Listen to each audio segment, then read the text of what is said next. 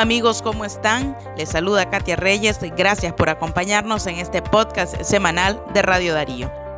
A ustedes les invitamos a compartir nuestros diferentes productos informativos que se encuentran en nuestra página web Radio Darío 89.3, así como también en nuestra página de Facebook. Síganos en nuestras redes sociales, suscríbase a nuestro canal de YouTube y manténgase informado.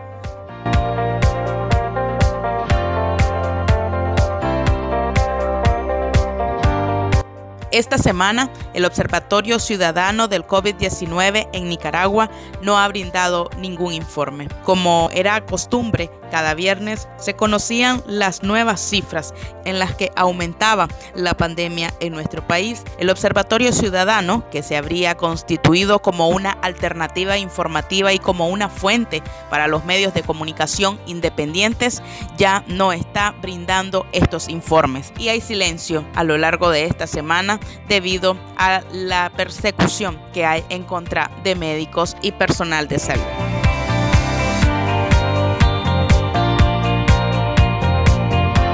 La situación en Nicaragua parece solamente agravarse. Esta semana, el jueves, la policía detuvo a la defensora de derechos humanos. Se trata de María del Socorro Oviedo Delgado, quien está siendo investigada supuestamente por la policía con el artículo 1 de la ley 1055, que es la defensa de los derechos del pueblo a la independencia, la soberanía y la autodeterminación para la paz.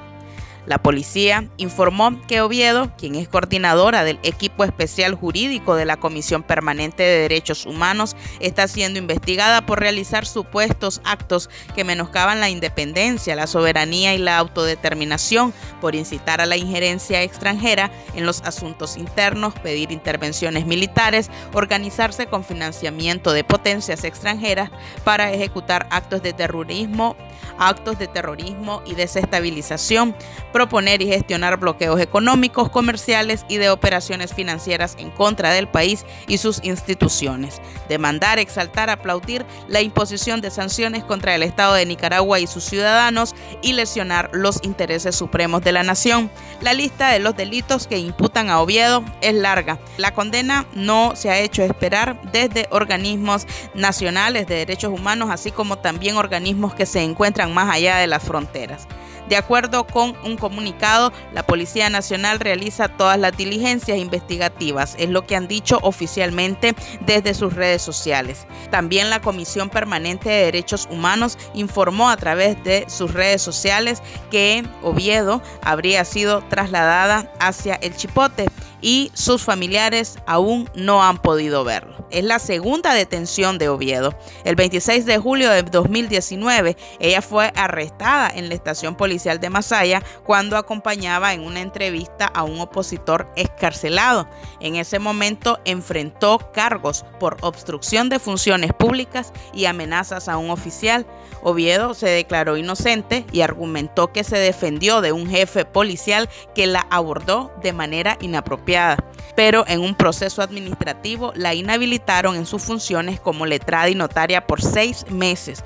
La detención de Oviedo ocurre pues eh, pocas horas después del arresto del ex canciller Francisco Javier Aguirre Sacasa y también del politólogo y miembro de la opositora Unidad Nacional Azul y Blanco José Antonio Peraza quienes también son investigados bajo la ley 1055, al igual que otros 27 oponentes al gobierno de Daniel Ortega, quienes ya han rechazado los señalamientos a través de sus familiares y sus abogados. Escuchemos lo que habría dicho Vilma Núñez de Escorcia, la presidenta del Centro Nicaragüense de Derechos Humanos, quien se refirió a la detención de la abogada. Por este medio informamos que acabo de comunicarme con doña Coco, la mamá de María Oviedo, y efectivamente la sacaron de su casa, de la casa de la mamá de ella, donde estaba incluso lavándose los dientes, no la dejaron sacar nada, se la llevaron, eran dos patrullas como con 30 policías, y en este momento ya la traen para Managua. Me lo acaba de confirmar su mamá. La policía arrestó al politólogo José Antonio Peraza, un dirigente de la opositora Unidad Nacional Azul y Blanco, a, quien investiga por supuestos delitos de traición a la patria. La detención de Peraza se produjo la noche del lunes en su casa, 48 horas después de que los opositores Noel Vidaurre y Jaime Arellano fueran puestos también bajo arresto domiciliario. Con Peraza suman ya 29 personas.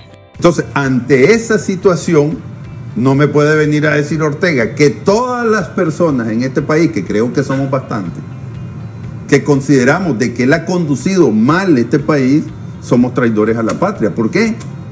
Entonces en todos los países solo habrían traidores a la patria, porque en las sociedades democráticas la gente está cambiando de gobernante de manera periódica. Solo en Nicaragua puede ser que haya una persona que esté en el poder durante 40 años. ¿verdad? Que ha permanecido en el poder más que cualquier otro gobernante en la historia de este país y que todos los que nos oponemos a él es porque somos traidores a la patria. O sea, ¿en qué país estamos?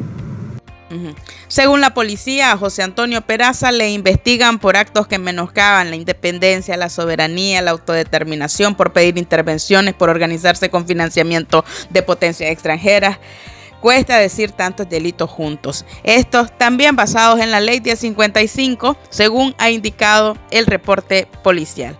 Hora antes de su detención, el directivo del UNAP había declarado a un programa de televisión, un medio crítico del gobierno, que este estaba normalizando el proceso electoral cuando el país se enrumba al peor escenario electoral que pudimos haber imaginado.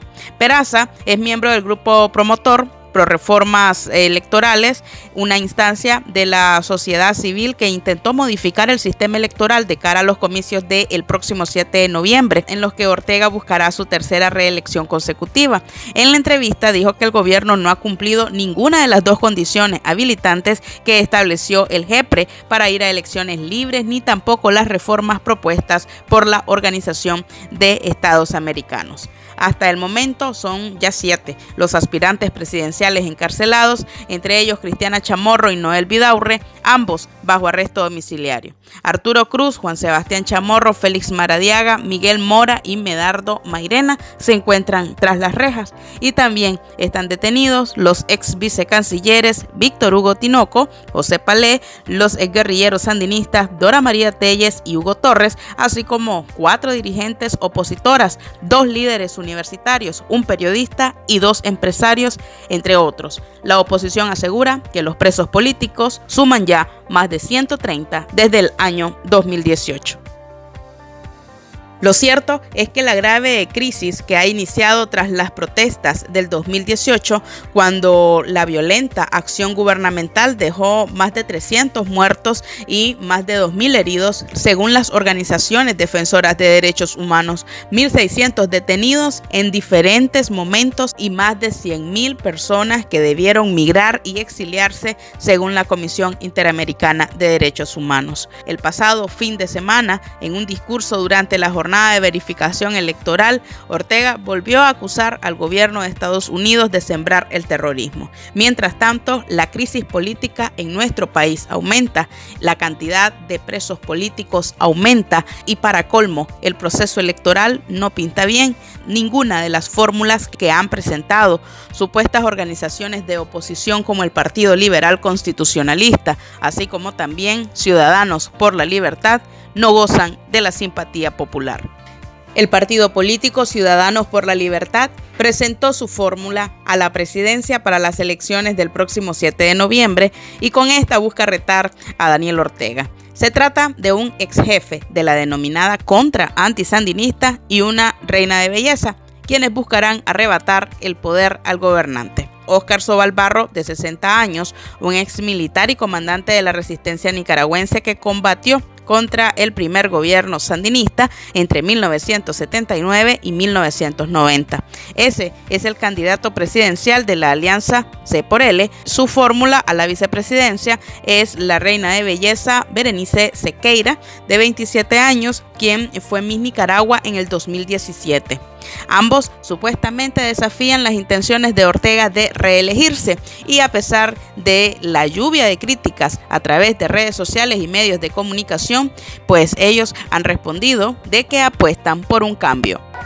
Estoy seguro de que ahora frente a ese mismo régimen totalitario vamos a volver a triunfar el 7 de noviembre.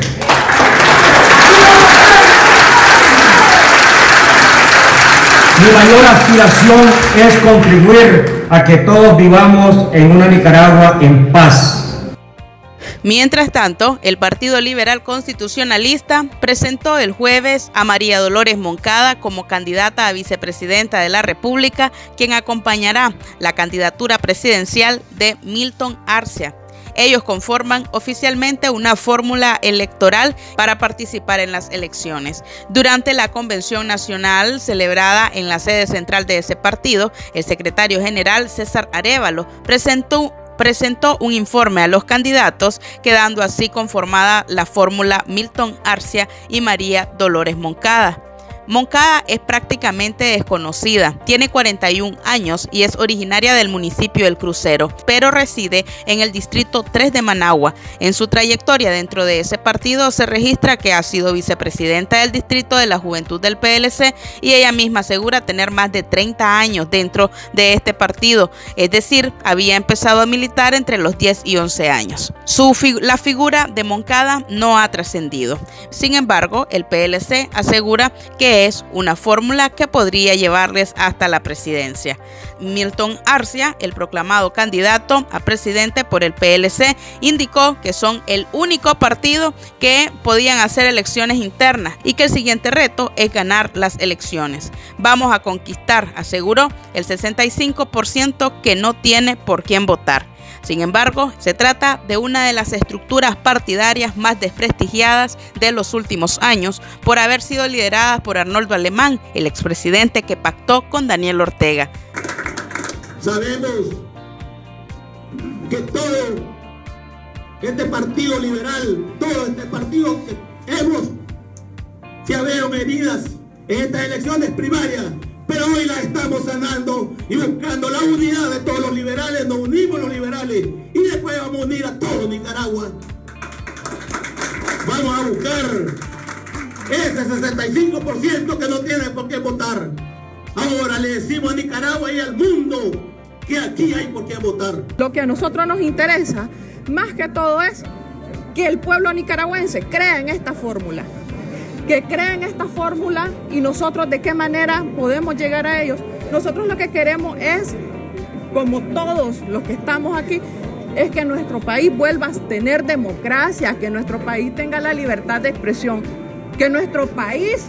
Así finalizamos nuestro podcast de hoy, repasando las informaciones más importantes registradas a lo largo de esta semana. Por supuesto, a usted gracias por haber estado en sintonía nuestra. Recuerde compartir nuestro podcast a sus amigos y también familiares. Visite nuestra página web para que usted permanezca informado. Que estén bien.